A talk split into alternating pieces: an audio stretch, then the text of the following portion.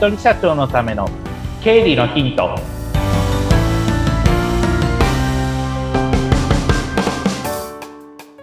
皆さんこんにちは。理財実践塾株式会社の池田孝之です。こんにちは。インタビュアーの水野紅子です。本日もよろしくお願いいたします。よろしくお願いします。さあもう4月入って中頃になってまいりました。早いです1週間か本当にどんどんどんどんね、早くなってますけれどもね。どんどん過ぎるスピードが速くて戸惑ってます。うんだからこそいろんなことをきちんとしていかなきゃなって思うんですが。そうですね。はい、本当に。今日はどんなお話になりますか？はい。前回、えっと、経理を仕組み化するっていう話をしました。で、その中で、えっと、支払いのルール化っていう話をしていきましたけれども、今日は、領収書とかをルール化するっていうテーマにしたいと思います。はい。領収書のルール化っていうと、はい、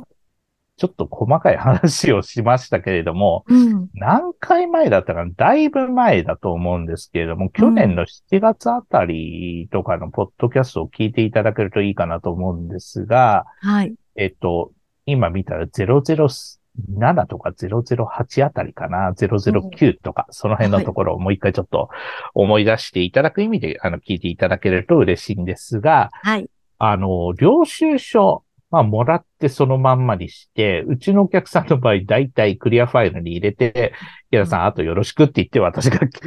数字を揃えていくみたいな、はい、そんな感じになっているんですけれども、領収書、まあ、以前も申し上げました。あの、さ、さっきというか前回か、えっ、ー、と、話した時にどっかで打ち合わせをしましたっていうところがありますよね。うん、そうした時とか、はい、あと会食をしましたっていう時とか、うん、そういった場合皆さんちゃんと領収書もらってるとは思うんですけれども、うん、例えばじゃあファミレス行った、えー、でもファミレスで2563円って俺そんなに食わねえけどなって多分後から見た時に、そういうふうに思うと思うんですね。その時に、覚えてますかね？領収書の裏側に、まあ、メモを書いてほしいという話をしました。はい。例えば、えー、誰それさんとの打ち合わせ、うん、例えば、ベニコさんと打ち合わせ、うん、えー、ベニコさん池田っていうふうに書いておけば、ああ、これは打ち合わせのためにこの領収書を使ったんだなっていうことがわかるので、そういった領収書をちゃんと、あの、いちいち、まあ、メモを取っておくっていうところが必要になってきますよと。はい。なので、まあ、飲食でもそうですよね。例えば、ランチミーティングをしました。うん、えー、例えば、4月の11日に、まあラン、ランチミーティング、ベニコさん池田みたいな感じで書いておけば、後々まあ、わかりやすいっていう感じになってきますよねっていうのが一つ出てきてます。はい、で、あともう一つが、これはもうタイ、あとはタイミングですよね。あの、できれば、まあ、その場で書くっていうのは現実的じゃないと思うんで、うん、事務所に戻ったら、まずは領収書をちゃんと出しておいて、その日のうちにメモ取る。で、めんどくさいなって思うかもしれませんけど、時間かかんないですよね。あの、行動をちょっと、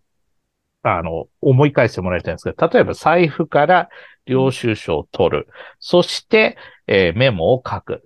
ここまでで数十分かかりますかっていう話です。わかりません。うん、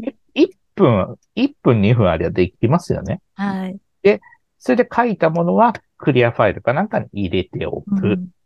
だけでいいっすよね。うん、はい。トータル5分もあればできると思うんですよね。で、その5分を惜しんだがために3月にまた、あーっていう感じになって、うん、大騒ぎするっていう感じになっちゃいますので、はい、そうしたら、それでやっぱり大騒ぎして、ああ、なんか数字がああでもない、こうでもないって言うんだったら、日頃からそういうふうに書いておけば大丈夫なわけですよね。計算しやすいわけですよねっていうところになってきます。だからまずは領収書ですね。特に飲食関係だったら誰と行ったとかっていうのは必ずすぐに書いておく。で、かつ領収書については、あの、一日終わったら事務所戻ってきたら、財布から取り出す、メモをする、クリアファイルに入れる。これ積み重なれば、めんどくさくないですよねっていうことになります。まあ、さらに踏み込むんだったら計算するっていうところもありますけど、一人だったらね。なので、例えば、最近だったら、まあ、メモを取るまでだったら多分5分もかかんないと思うんで大丈夫だと思うんですけど、はい最近だったらうちのお客さんとかだと、クラウド会計を、会計ソフトを使ってる方だったら、うん、その後にすぐ画像を撮っちゃうんですよ。領収書の画像を撮っておく、はい、そして会計ソフトに取り込む、うん、そうすると自動的に仕分けができるっていう。ああ、すごい。うん、そうするともう、領収書を画像、画像を撮っ、それを会計ソフトに取り込んだ段階でも仕分けが終わるわけですから、うん、そこまで、まあ、30分もかかんないでできますよねっていう話です。うん、多分15分もかかんないかな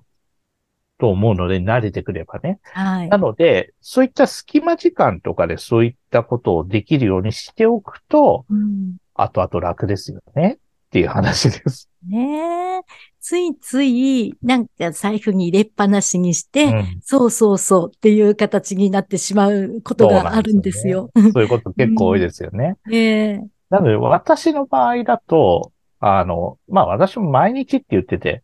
やっぱり仕事本当に忙しい時とか、うん、あの、ダメだ、あの、出せないってことは多いんですけれども、でも、出してみてすぐに私の場合は会計ソフトに入れちゃいます。うん。で、入れておいてメモしといて、ああ、これ、まあ、二日三日以内だったら大体わかるじゃないですか。はい、ああ、この人と行ったやつだとか、うん、ああ、これはこっちの人と行ったものだとかっていうのがわかるので、それさえわかればそれでメモしといて、あとはクリアファイルにしまっておくっていう感じでも問題はないかと思うので、それで、あの、一年やるだけでも、経費はだいたい計算はできてるし、領収書もある程度まとめている状態になってるっていうふうになってくるので、それをまあ、まずルール化して、一連の流れもルーティンワークとしてやれるようにしておくと良いのかなというふうに思います。うん、やっぱりこれ、あれですよね。最初は大変ですけども、本当に癖づけのように、もう体に染み込ませれば行動をまあ、できるようにきっとなるんでしょうね。そうですね。あの、おっしゃる通りも、うん、ある意味、歯磨きするのと同じ感覚です。ああ、そうですよね。毎朝起きたら、皆さん歯磨けますよね、うん、っていうのと同じです。うち、に帰ったら、まず財布から領収書を取り出して、えー、メモをしたり計算をするっていうことです。まあ、計算するって大それたことじゃなくて、極端な話、領収書をカメラに撮って、その画像を会計ソフトに取り込むっていうことは、そんなに慣れてくれば難しい話じゃないと思うので、それで領収書しまうで、十分やれますよねっていうことになります。ね。私、あの、以前物を買って、割とそんな、あの、あれ、安くないものを買っていたんです。で、その領収書を見て、うん、これ何だったっけなって、あと、後々見て、うん、で、その領収書の、あの、名前がお店の名前じゃなくて、会社みたいな名前になってたので、ちょっと、たどり着くのに過去だったので 大変だったんです。そ、ね、その時も本当にきちんとすぐ書いとけば、あ、うん、やだ、これ買ってたんじゃんって。うん、そうですよね、うん、あったので、うん。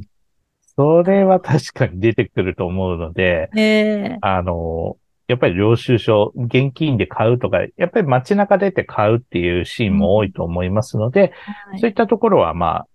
メモをしておくっていうことと、うん、まあ、あとは前回の話につながってきますけれども、うん、現金で買ったのか、デビットカードで買ったのか、カードで買ったのかっていうのを明確にしといてほしいんですね。うん、で、現金で買ったっていうふうになると、領収書以外の証拠ってないですよね。そうですね。なので、それは絶対なくさない。でも、えっと、例えばカードで買いましただとか、あとそれからデビットカードで買いましたキャッシュレスで買いましたっていうのって、どっかしらにデータ残りますよね。紙じゃなくって。はい。なので、そのデータはちゃんと残してあれば、うん、領収書はもう保管的にも取っておくってだけでいいと思うんですよ。うん、なので、えっと、混乱しないようにするために、もう一つのルール。現金とそれ以外の領収書を分けておくっていうことです。うん、そうすると混乱しないで済みますよね。あそうですね。うん、二重になんか見ちゃったりしそうですもんね。二重に計上するのが一番怖いかなと思うので、うん、現金は現金でちゃんとクリアファイルに入れておく。領収書、あの、それ以外の、例えば、あの、他でちゃんとわかるもの、例えば、デビットカードだとか、か、あの、クレジットカードとかだったら何か別の袋かなんかに入れておいて、うん、例えばデビットカードで払い済みとか、クレジットカードで払い済みみたいな感じで袋に書いておけば、はい。混乱はしなくて済みますよね。その袋自体は、うん、あの、計算に使うわけじゃなくて、証拠の物件として持っておくだけで、うん、実際に使うのは、あの、